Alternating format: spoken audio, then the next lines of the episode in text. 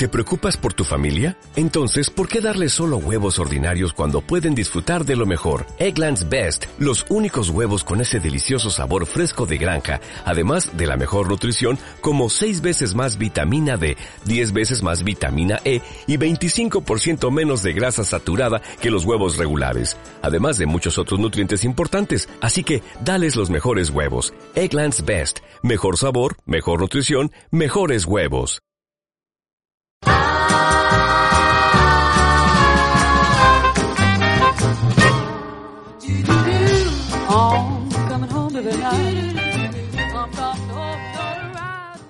Bienvenidos, bienvenidos y bienvenidas a Reveladas en estos micros especiales atravesando la pandemia. Bienvenidas chicas, ¿cómo están? Hola, bien, volvimos por fin. Un retorno un poco extraño, discontinuado, podríamos decir, sí, es cierto.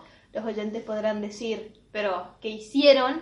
Pues sobrevivir. Hicimos supervivencia. Ahora sí, somos las tres nomás. Kiara Forni, Natalia Markiewicz y Tatiana Dayabría quien les habla. Rocío, lamentablemente, por cuestiones laborales no podrá acompañarnos en estos micros. Esperamos que pronto se pueda reincorporar. Claro, porque Rocío está cual cometa. Está alcanzando niveles en la estratosfera no vistos antes por el ser humano, así que queremos desde este lugar darle nuestro apoyo incondicional y agradecerle por todas las veces que puso su voz para Reveladas. Y por supuesto, tienen las puertas abiertas de Reveladas cuando quiera volver. Hoy tenemos un micro muy especial porque esta entrevistada nos escribe para contarnos que escribió un libro que se llama Un currículum perfecto. No es argentina, es española, así que estamos muy alegres de que Reveladas haya llegado hasta España, en que estamos muy contentas. Hablo de Noelia Colmenarejo Corrales, española, y bueno, ella es policía del municipio de Madrid, quien escribió un libro, como dije antes, un currículum perfecto. Para no dar tanta introducción, vamos a escuchar directamente qué tiene para contarnos Noelia. Me llamo Noelia Colmenarejo Corral y soy policía municipal de Madrid desde hace 12 años, aunque actualmente he aprobado también la oposición de ascenso a oficial y estoy ahora cursando el curso de ascenso. Escribí este libro de violencia de género en base a, a eso, a mi trabajo como policía municipal y especializada en el seguimiento de casos de violencia de género y violencia doméstica desde hace 10 años. Mi libro narra una historia basada en hechos reales sobre violencia de género, más concretamente sobre violencia de género por poderes. Y está narrado desde dos puntos de vista. Uno desde la policía que lleva el caso, que en este caso soy yo, y por otro lado, supuesto punto de vista del agresor. Con el libro intento dar voz pues, a un problema bastante grave, que es la violencia de género por poderes, que sucede más de lo que pensamos, pero que es un gran desconocido. Escuchábamos a Noelia Colmenarejo Corrales, esta española que escribió un libro de una historia real, ella contando desde su punto de vista como policía municipal de Madrid. Bueno, es como algo innovador, ¿no? Un o sea, que ella siendo policía cuente, digamos, lo que ve y que hable sobre eso, sobre la violencia de género, desde su rol como policía y conociendo los casos. Y me parece muy interesante. Uno por ahí dice, bueno, a ver qué hace. Tampoco es algo así como un documental. Pero para saber la labor que tienen allá en España y cómo se mueven, ¿no es cierto? Conocer, por ahí uno dice, no, bueno, es violencia de género, hizo una denuncia, eh, pasó esto, y ella da esa mirada más privada, si se quiere, pero contando los casos. Claro, ella misma dice que, mediante este trabajo que hizo este libro suyo, lo que intenta es dar voz a, a, este tipo de casos. Por supuesto que cuando escuchamos lo que Noelia nos contaba, quisimos saber también cómo funciona el sistema de protección para víctimas de violencia de género, cuál es la situación de la violencia de género en España, también eso, ¿no es cierto? Y ya después más adelante ustedes van a escuchar lo que nos dice al respecto, pero nos parece interesante como aparte de que ella se contactó con nosotras y ella misma nos quiso contar su historia eh, respecto a este tema, otro abordaje, ¿no? Quizás con algunos puntos en común, algunos otros distintos, pero en, en general saber, porque a ver, violencia de género hay en todos los sectores del mundo está bueno ver qué, qué tratamiento se le da en otro lado, ¿no? Tomando las cosas positivas, por ejemplo, el, el, relato de esta mujer que es policía, que está especializada en violencia de género y que trabaja en ese entorno hace 10 años ya. El libro narra una historia basada en hechos reales de violencia de género por poderes, que duró más de seis años y que yo como policía llevé el seguimiento todo ese tiempo. Pues decidí dar voz a este caso en el que muchas mujeres se están viendo reflejadas y decidí darle voz para intentar que sea más conocido este tipo de violencia, la violencia de género por poderes, poder detectarla antes y que haya más conciencia sobre el tema, para hacer reflexionar a la sociedad. La violencia de género por poderes es la utilización torticera de la justicia, es el, el, uso de la justicia para persistir en el acoso a través de denuncias falsas o obligando con ella a la víctima a acudir a a los juzgados innumerables veces, a hablar de su situación muchísima, en muchísimas ocasiones y a gastar dinero en abogados que no, que no debería necesitar para defenderse. En fin, hacer perder tiempo, dinero y calidad de vida. Eso es la violencia de género por poderes y de eso trata el libro. Seguimos en este micro especial de Reveladas como les contamos antes, estamos hablando del libro Un currículum perfecto de la española Noelia Colmenarejo Corrales, que bueno, que también le hicimos varias preguntas a Noelia y una de las preguntas que le realizamos fue la situación de violencia de género en Madrid, puntualmente con toda la situación de pandemia. La violencia de género en Madrid en verdad ha mejorado mucho en los últimos años. Sobre todo desde 2003 se empezó a hacer la legislación sobre el tema y desde 2003 ha ido avanzando mucho pero bien es cierto que todavía queda mucho por recorrer y solucionar pequeñas cosas y grandes cosas, como en este caso la violencia de género por poderes, ya que una violencia física está más que penalizada y la alarma social es, es obvia, nadie, nadie la permite. Pero eh, este tipo de violencia, que puede catalogarse como dentro de la violencia psicológica, es más difícil de detectar. Entonces, a pesar de que hay políticas, hay planes y hay mm, infinidad de intentos de solucionar la violencia de género en general, creo que esta violencia de género en particular todavía necesita bastante recorrido para solucionar. Sí se han incrementado el tipo de denuncias de violencia de género, porque aunque los casos en sí han disminuido, eh, se, se, achaca mucho pues al tipo de situación en la que estamos viviendo, el miedo que haya que ha provocado que aumenten. Entonces las denuncias han disminuido, pero las llamadas, por ejemplo, al 016, que es el teléfono, eh, un teléfono de información para mujeres en estos casos, eh, han aumentado el número de llamadas. Entonces, efectivamente, los datos han aumentado porque las, las denuncias reales les ha sido más difícil interponerlas por el miedo y por todo lo que ha provocado esta pandemia, pero eh, los casos han aumentado. Hay que seguir haciendo políticas y protocolos para, para ayudar a estas mujeres en todo tipo, porque no deja de ser otra pandemia a nivel mundial, igual que lo está siendo el coronavirus. Bueno, es interesante lo que cuenta Noelia respecto a cómo se, se incrementaron las llamadas eh, a la línea que ellos tienen, que sería nuestra línea 137 o nuestra línea 102, y cómo eso se incrementó, pero sin embargo las denuncias disminuyeron, ¿no? Ella le adjudica eso al miedo que generó la pandemia.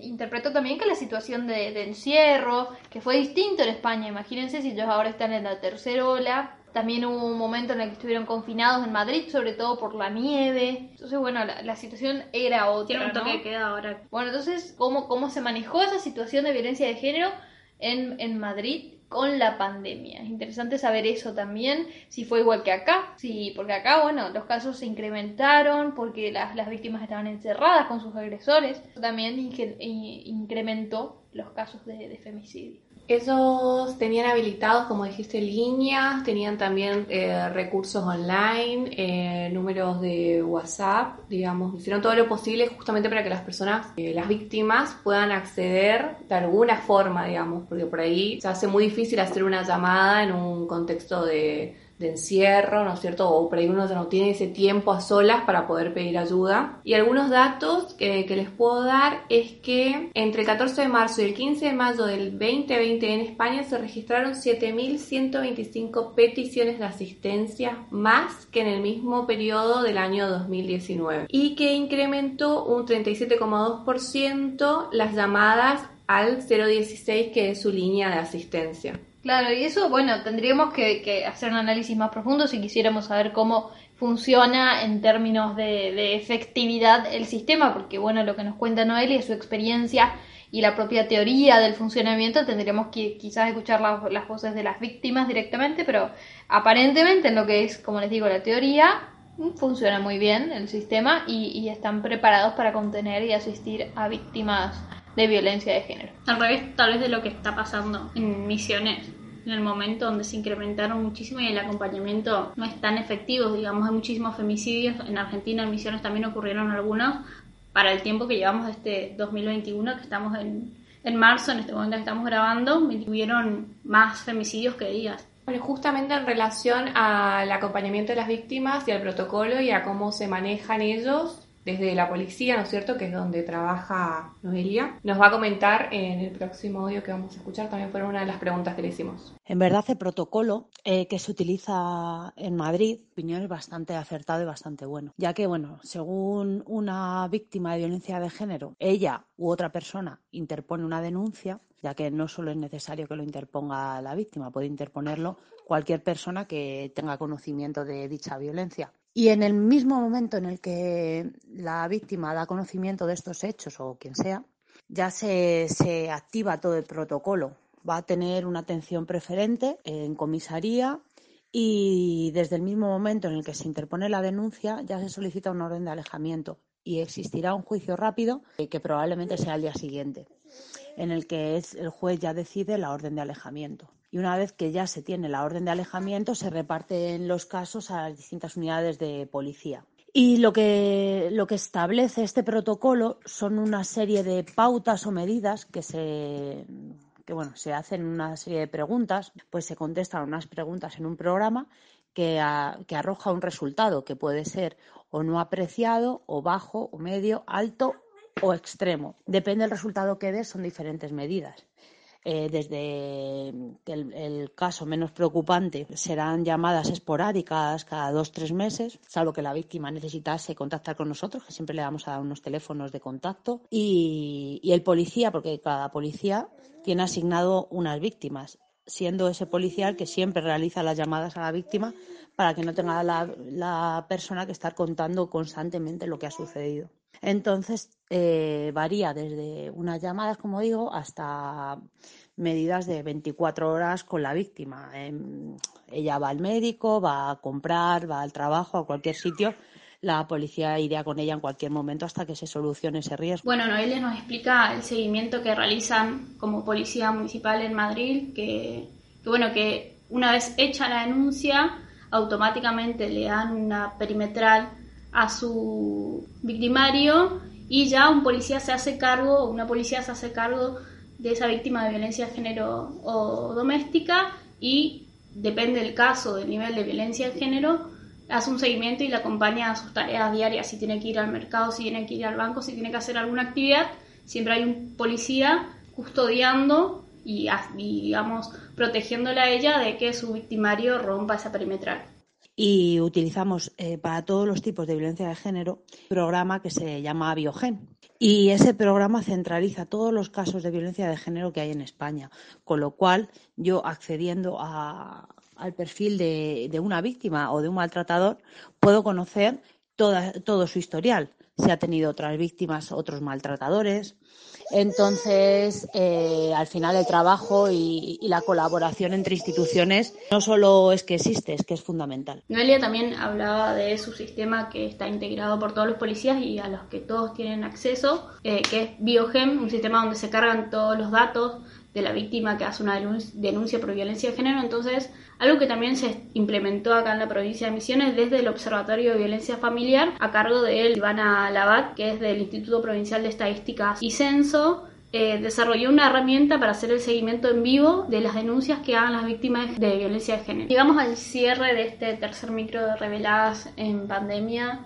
Agradecemos a todos los oyentes y los seguidores que nos siguieron bancando, aunque no estuvimos al aire. Gracias por seguirnos y también obviamente a Noelia, autora de Un currículum perfecto, española que nos escribió y que nos abrió, digamos, una puerta para saber qué está ocurriendo en Madrid. La verdad que sí, a mí me pone re contenta que, que gente como Noelia, que quizás no tiene ningún tipo de conexión con nosotras más que la unión por la lucha contra la violencia de género, eh, nos haya escrito y nos haya dicho, quiero que sepan esto, quiero que lean el libro, les cuento, y no tuvo mayor problema en, contestarnos nuestras preguntas, incluso se puso a disposición, eh, y la verdad que eso es satisfactorio, es satisfactorio saber que uno con el trabajo que venimos haciendo en estas cuatro temporadas, eh, la gente confía en nosotros y, y, nos cuenta estas cosas y, y nos, nos, tiene como, como, como un soporte para contar sus propias historias.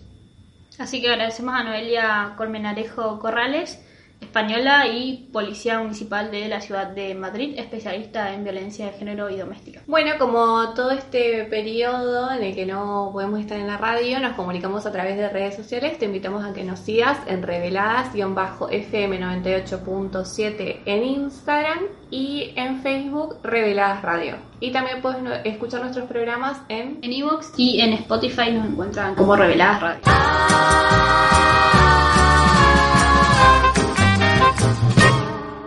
Dale más potencia a tu primavera con The Home Depot.